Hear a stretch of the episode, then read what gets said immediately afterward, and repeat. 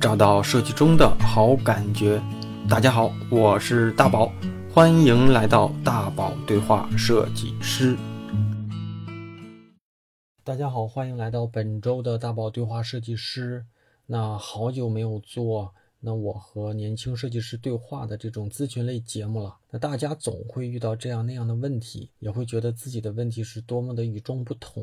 但其实放在一个公开的广场里面看啊，大家有很多问题其实都是很类似的，阶段不同，所以大家的迷茫和困惑有些许有些不同啊。但过来人再看看啊，这些问题在这个阶段大概率我们都会遇得到。那今天的对话啊，也是大家喜欢的这类咨询类节目。那我这次呢，邀请了几个同学，我和他们一个个的一对一的聊聊他们所处环境里遇到的那些迷茫和无助。那咱们今天先分享其中的一位同学，咱们开始吧。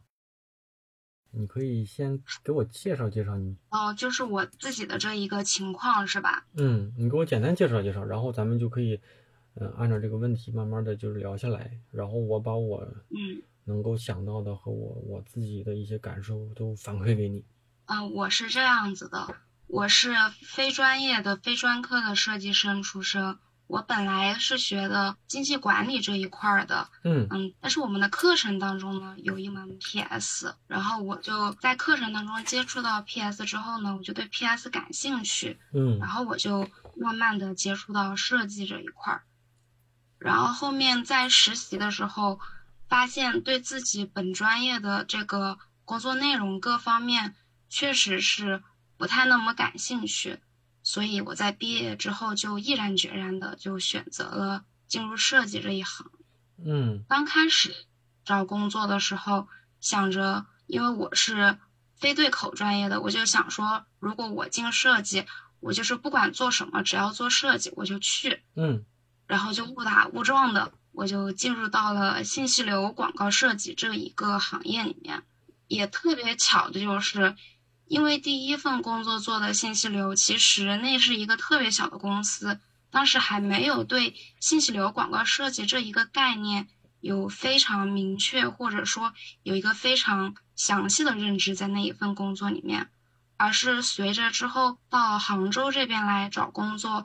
第二份工作又特别巧的，就是没有刻意的去找信息流的这一个行业方面的岗位，但是就是很巧的，又是找到了同一个岗位的这样子的职位，所以我就一直在信息流广告设计这一条路上面一直发展到了现在，直到第三份工作，就是已经快两年了，从毕业到现在，就都是这一个类别的设计，对，就是这一个岗位就。一直走在一个，嗯，应该算是一个上升期吧。就是从公司规模和接触的项目来说，嗯，就在这一个同一个岗位一直在往上面走，但是也遇到了就是这些困惑，就是在这个过程当中。哎，那你能跟我先说一下，你说的这个信息流是一种什么类型的设计？我看看是不是我理解的，咱们是不是一样的？啊，是这样子的。我的工作内容呢，我们目前是一个嗯比较主流平台的一个广告信息流设计嘛。我们的主要展现形式就是说，比如说你在刷这个抖音或者刷这个 B 站或者刷这个快手的时候，你刷着刷着就会出现这个广告，嗯，是吧？嗯，对，这个广告呢有视频的形式，有图片的形式。有这种跳转链接的各种形式，对对对。那咱们就是做这个广告样式的呈现的这个设计，就大概是这一个这样的。我懂了，我懂了。那这个广告其实是你们在企业里去接一些广告客户的广告设计，是这个意思不？嗯，对。比如说，咱们就相当于说借助这个平台，然后有客户需要到这个平台来投广告，然后你们相当于把他们的诉求做成广告，然后在你们的平台上投，是这意思哈？对对对，就是这样。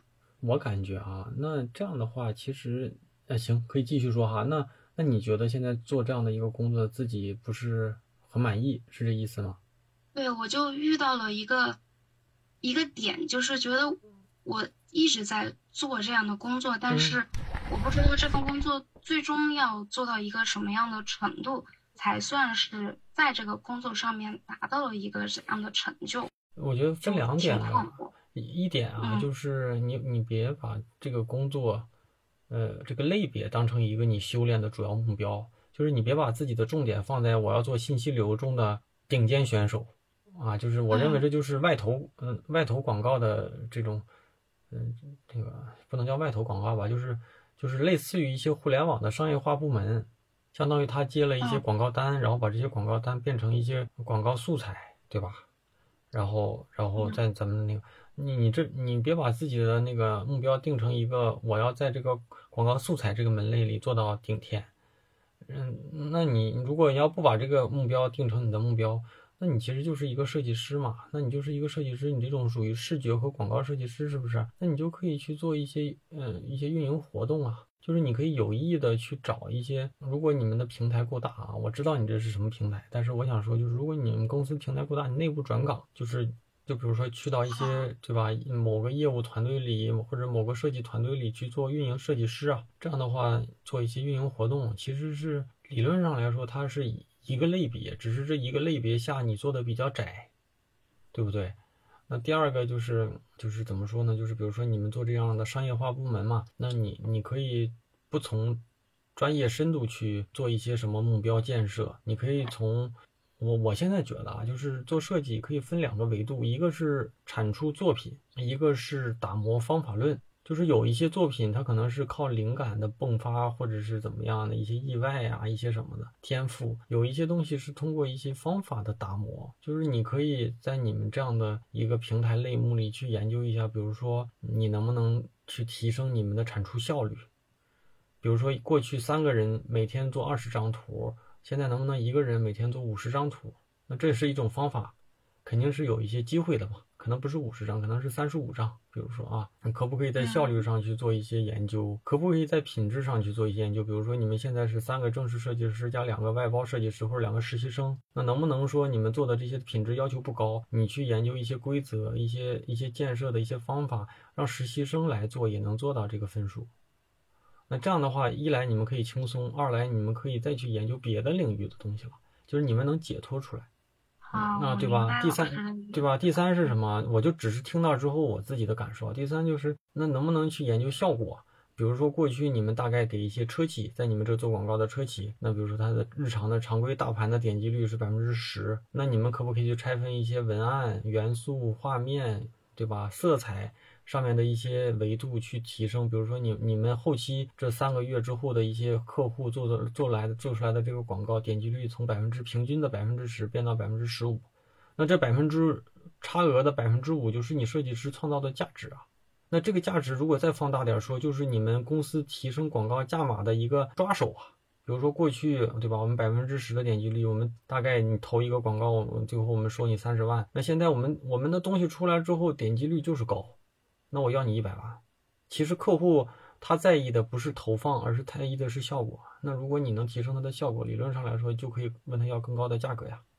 所以这就是这这这是几个不同的维度了，就是你你可以一个一个来，你也可以从你们的实际情况上去来。那要不就是做作品嘛，要不就是做方法，对不对？那你看看哪些适合你，要不就是什么，要不就是想办法从一个就是一个就是一个视觉那个算是一个做一些小 banner 的一个小设计师换一换。让自己别去舒适区，因为你现在做的这个事儿是舒适区的事，就是比如说你你你你是一个你是一个不太爱运动的一个小女生，那上体育课呢，老师说你的体质呢也不怎么太好，那我给你定吧，每天只需要跑五十米就够了，对吧？那你就会觉得很轻松嘛。那你一年以后你还是一就跑五十米，但是你现在能不能老师给你要求五十米，你说我两个月之后我要跑五百米，我半年之后我要跑一千五百米。这个东西是有一一一段阵痛的，就是这个慢慢从小到大的一个过程是需要一些风险，需要一些疼痛的。就比如说，你可能你如果想提升自己，要不就面临着一个转岗，要不就面临着一些这看外面的机会。那看外面的机会呢，有可能会面临一些受挫，那也有可能面临就是找工作当中遇到的自己的一些能力的不足。那你会觉得这些东西对自己打击挺大。但是换一句话说，就是因为你有这些机会去尝试，你才知道自己有这样的问题，对不对？那你要不然你连知道这种问题的机会都没有。所以就是你看你怎么去定义自己了。其实什么东西都能做得很深的，只是说你们身边的人没去这么研究，或者是你现在的工作时间比较短嘛，你没有去往这个方面去考虑。当然了，如你像你们这个部门的领导、设计的一个 leader，他就得去考虑了，因为他其实他的那个。就是他的这个就是设计的这个竞争力，肯定不是说我下面团队五个人每天就只给我做这么 banner，那我做五年，我也我也就是一个 banner 头头嘛。所以他一定是想办法解决，要不就人力上的问题，要不就是效率上的问题，要不就品质上的问题，要不就是效果上的问题。只是说你你只是其中的一个环节而已，嗯，对吧？是的，所就是以，因为我现在做的工作就是嗯，只是其中一个环节，对啊，就导致我非常的嗯难。那 那这个环节也一定是建立在你现在的就是经验，嗯，就是见识啊，都还是一个相对初级的嘛。那现在突然苹果公司打电话给你了，说小同学，你给我们这边做一个苹果今年的手机发布会的主视觉大活动 KV 吧，你觉得你能做吗？对不对？那肯那肯定是他他得他得他得慢慢的过渡嘛。那你刚开始你这个阶段，换句话说，你这样的一个一个的 banner 做到足够极致了吗？还是说公司要求六十分，你也就做了六十分，你给他做到了九十分了吗？怎么说呢？因为我们现在做的这些图，它的那个衡量标准跟我们平常做的那些 banner 的那些图的衡量标准，嗯，就是差异化实在是太大了。嗯因为咱们都是以运营需求那边的导向为主，嗯而不是说以一个视觉设计的这样一个标准来进行衡量。所以嗯每次就让我觉得我对自己的工作内容产生了一些怀疑，就我觉得我自己嗯做的东西也不好。总是，对，就是感觉就是做的好的东西他们不要，但是呢，他们要的东西就太过于市场化，就我这么问你啊够，就是比如说，嗯，就是比如说，你换一个视角，如果你是运营啊，你对接的是运营吗？还是销售？运营？对接的是运营。对你对接运营，你认为运营最在意的是什么？最在意的一个是他们的那个转化率和一个运营的效果问题。对运营的，他他其实更在意的是运营转化率，是不是？对吧？那你这个说的就跟我理解的是没错的。它转化率，如果说你能给他保证转化率的前提下，这个张图看起来还不错，你认为他会拒绝呢，还是不拒绝？是的，我现在就是在朝这个方向去努力。嗯，我我这么跟你说哈，就是首先是嗯他只在意这些效果跟转化。那有一些以对自己的美学有要求的运营呢，他可能会希望图再好看一些，对不对？但是归根结底是嗯希望说你做的这个东西效果好，其次才是美的问题。但是美的问题一定是第二的。为什么人家不要的问题是你没有解决他第一个诉求，你懂不？对，如果你能解决他第一个诉嗯求，第二第二个诉求你能能做的多么艺术，那你那你就是乔布斯嘛？乔布斯就是解决了艺术跟科科技的一个对吧结合嘛？那微软就解决的是科技问题，它解决不了艺术的问题，对吧？那苹果就能解决科技和人文的一个结合嘛？所以说，你首先你既然是他的一个需求方的一个方案解决方嘛，那你得先把他第一个诉求解决好。那能力高的呢，就会解决第二个问题。那如果你或者是说你到了第二个阶段的时候，你就不在意这个效果了，呃就不在意这个美学层面了，你更在意的是能不能说，我能不能通过一些机制，让一个实习生就能把这些事儿全干了。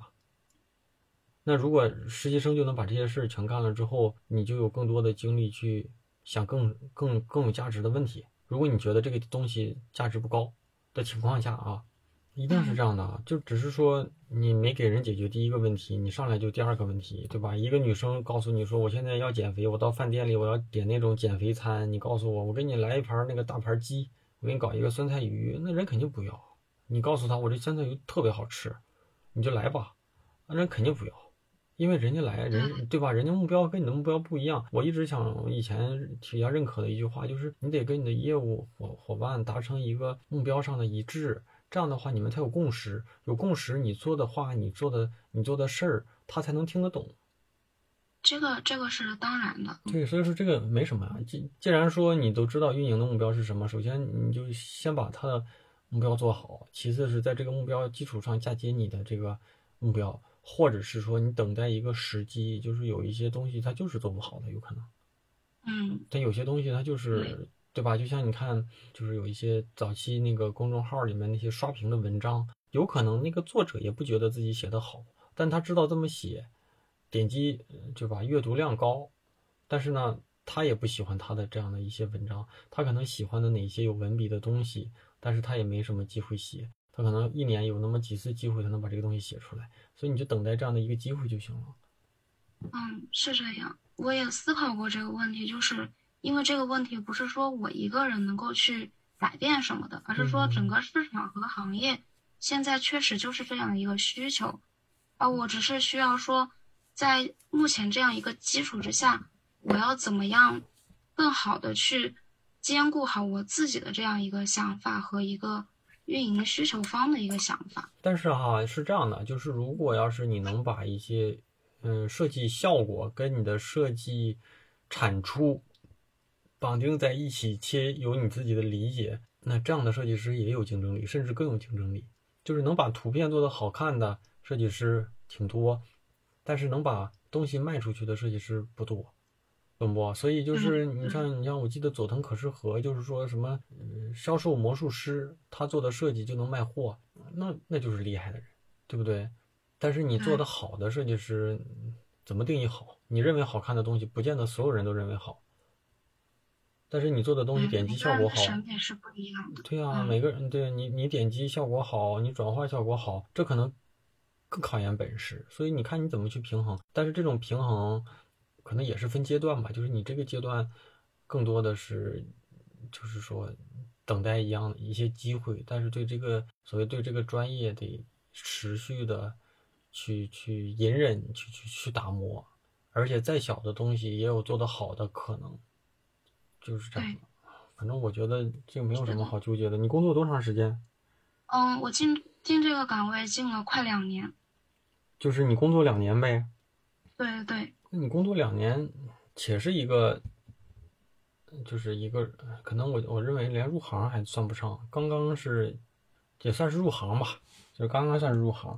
所以说，嗯嗯，路漫漫，就是且磨着呢，这个没有什我理解。老师说的意思，只是说我在做这些事情的时候，我就免不了要去想一些比较，就是可能不是我这个阶段该想的问题，但是我就是想到了，就是会有一点这样子的焦虑所存在，就觉得说我在这个岗位现在做到这样子，还是在做这样的事情，那我是不是在做更长的时间？那还是在做这样的事情呢？就我我就会我就这么问你啊，你看啊，啊，就是嗯比如说，比如说像阿里吧，就是阿里巴巴、淘宝网吧，那早期呢可能是上下这样的一个网站，然后弄弄一些基础的，我我也不懂啊，因为我也没开过淘宝网，但我我大概我就描述一下我的意思，就是比如说人刚开始上架这样的一个网站，让大家那个所谓的这些嗯店铺的老板们在这开店。开完店呢，想办法给你做一些基础的信息的一些布局，让你在这里填空，对吧？传图，对不对？然后让你基本上能把这东西说清楚。然后第二阶段呢，可能是这些传图传图解决不了他们营销上的问题，那设计师想办法就把它做的再好看一些，好卖一些，对不对？那阿里理论上他的工作就完了呀，但是不是啊？但是阿里其实想的就是什么？那如果电商需要的是这些说得清的这种设计要求又没有那么高，但是对点击效果呀，可能又有一些强诉求的这种这种需求怎么解决？那人家就会做一个叫什么阿里的那个，就是那个录录的那个平台嘛，就自动生成的 banner 嘛。这就是什么？这就是做一些系统跟方法嘛。就如果我这个精度可能我只需要六十分的精度，或者是我只需要快速产出，一天做出嗯一千个 banner 的这样的一个诉求。效果也不会太差的这种诉求，那我就想办法去做打造这样的一个系统，对不对？所以这就是追求不一样。他阿里就没有说想办法去提升每个 banner 的品质，让每个 banner 做的跟艺术品一样，跟电影海报一样吧。因为每一个存在的素材和物料有它存在的价值，就是它的价值是一个告知，它的价值是一个信息的传递。那有的有的价值是对这个品牌提升一些品牌质感。那有的价值可能是提提提升它的这个品牌的识别性，那有的 banner 可能就是告诉你我这个今晚八点钟发售，那你把一个今晚八点钟开卖的这么一个东西做的跟电影海报放在一起，它的它不一定那么直接的，还不如写一句话的效果好呢。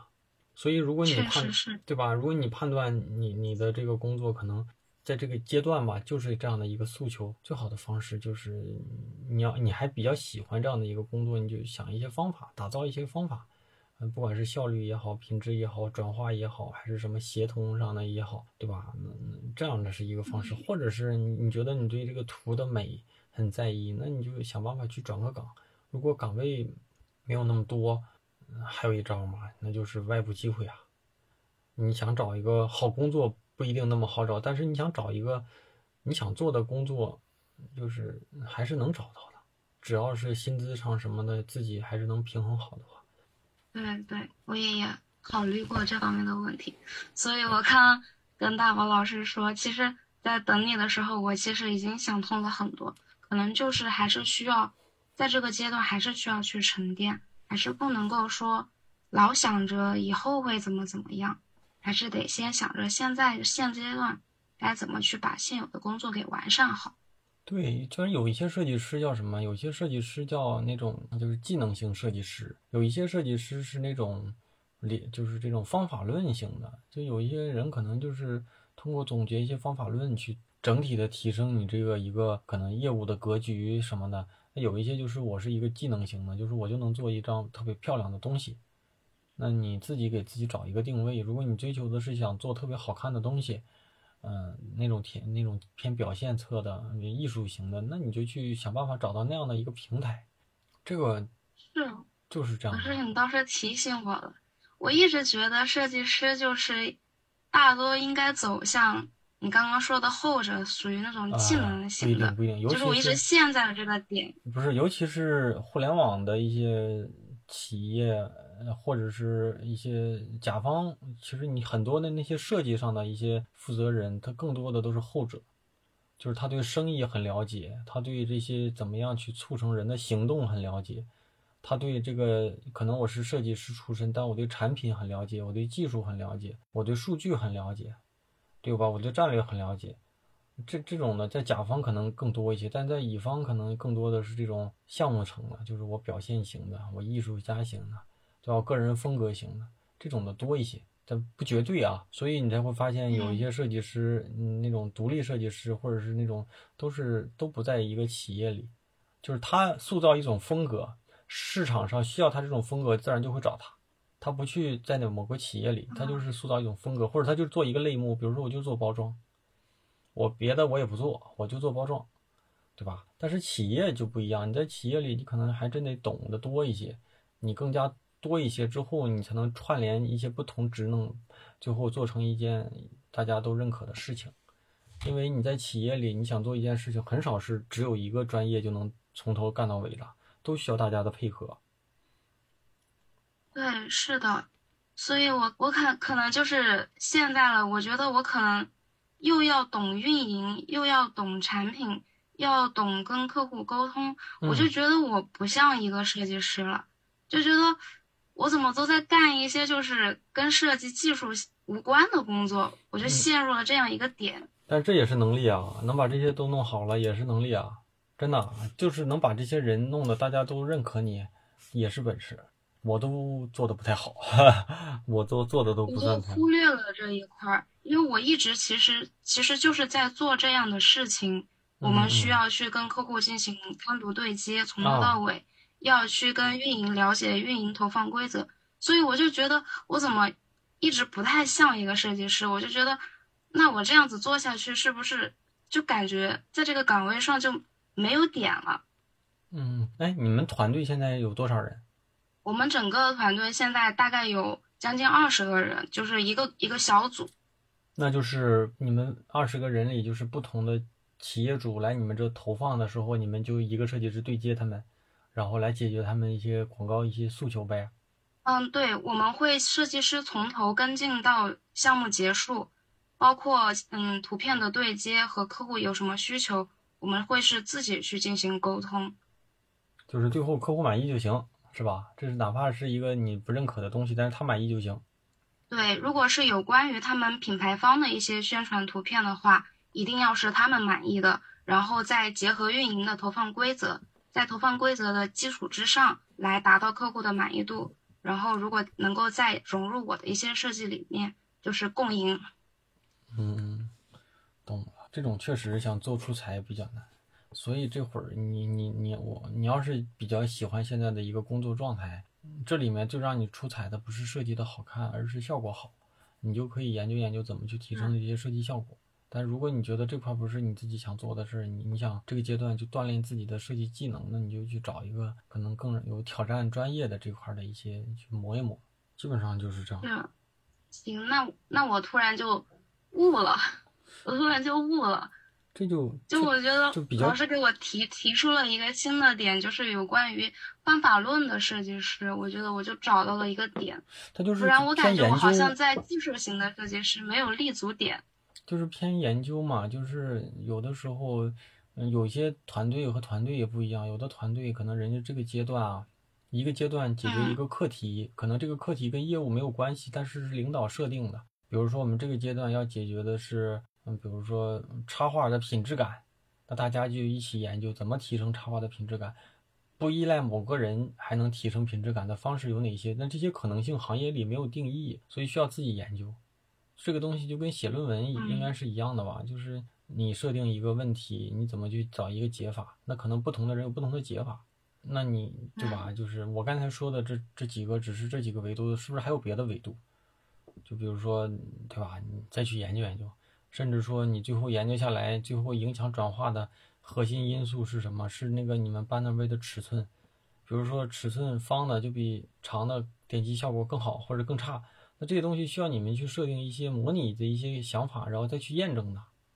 对，因为我之前一直觉得这一部分的工作内容一定是运营要做的，但是现在老师这么一说，我觉得这个事情就是不一定是运营的工作职责，嗯也可以就是对成为我的一部分这个分。东西确实是你谁能做都行，但是嗯我以前也或者我早些年也有这种想法，但是你如果认识阿里的同学，你会发现设计师是万能的，好像说阿里的设计师什么都得研究，那这肯定是是就说明人家做的也不差，可能运营也能做，你也能做，但你做起来也不觉得比人家差多少，就是才能把这事儿干好嘛。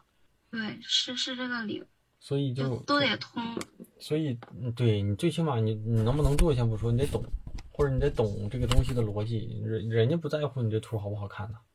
是这样，我就有点过于纠结了，就是就觉得我的图在技术层面好像没有任何的可取性，因为做出来好看的图呢，人家觉得不符合他的那个点击量的需求。对，所以这块儿你后续就得想想，因为这个东西别人不能帮你做决定，自己的方向得最终还得需要自己去，就自己去自己去做决策吧。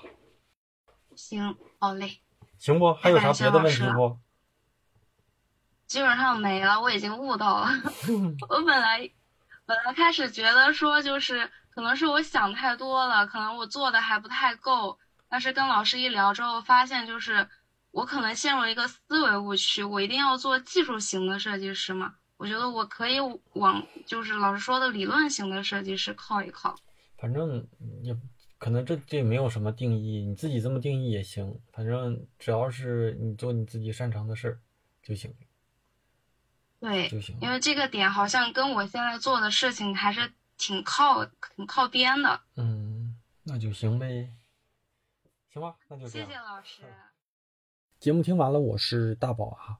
希望今天的节目能给你带来一些启发和帮助。未来呢，我也会定期的去邀请一些同学做这样的公开的咨询和对话，说说自己的故事，说说自己的困惑。也许啊，你就是我下一个约聊的伙伴。除此呢，咱们好久没有在节目里啊邀请大家加入我的微信听众群了。进群不麻烦，加入方式呢就是在我的公众号里面回复“群”入群啊，都应该能够找得到一个啊回复消息。那我的公众号大家应该都知道啊，叫大宝频道啊。还有一个很重要、很重要、很重要的暗号，就是我的知识星球。那就像我之前提到的，最好的投资呢，就是让自己更加的有竞争力。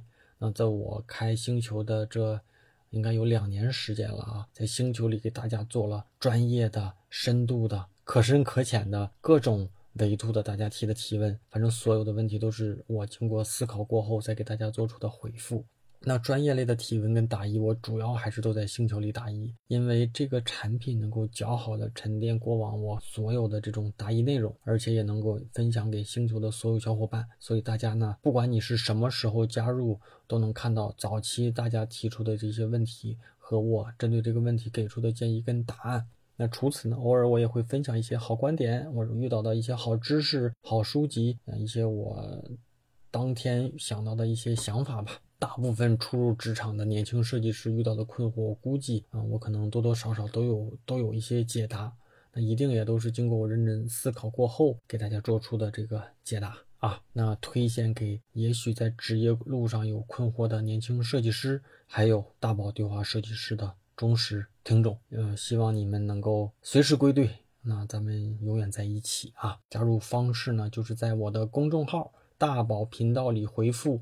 归队啊，就能收到一个弹出的消息，扫码呢就能够加入了。那中间我再插一个啊，就是大家听到这一期，肯定还会有同学会问啊，大宝老师，你的书呢？嗯，最后的准备和冲刺阶段，所以你每期节目都听，肯定能够收到我这个关于书的一个系列节目。如果没有大的一个延期啊，应该会在下周的节目会跟大家正式的。聊一聊我的这本书，以及后面的一些购买的一些相应的方式啊。那节目的结尾啊，再次感谢一下每次给节目打赏的这些同学们啊。那推荐大家在我的公众号大宝频道里打赏啊，这样的话我会便于统计。我看了一下，好久也没读了。那我现在读的这些打赏的同学，大概是在二零二零年七月份左右大家给的那些节目里的打赏。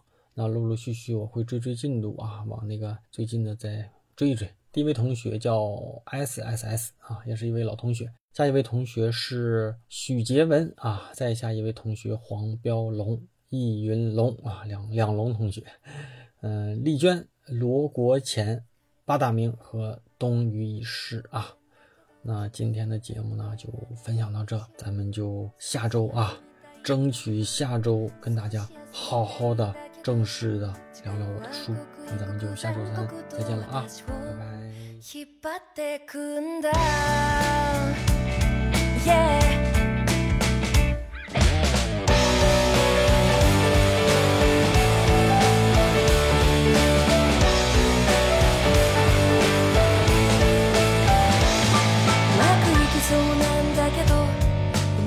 かないことばかりで うかつにも泣いてしまいそうにな。情けない本当にな惨めな気持ちなんか。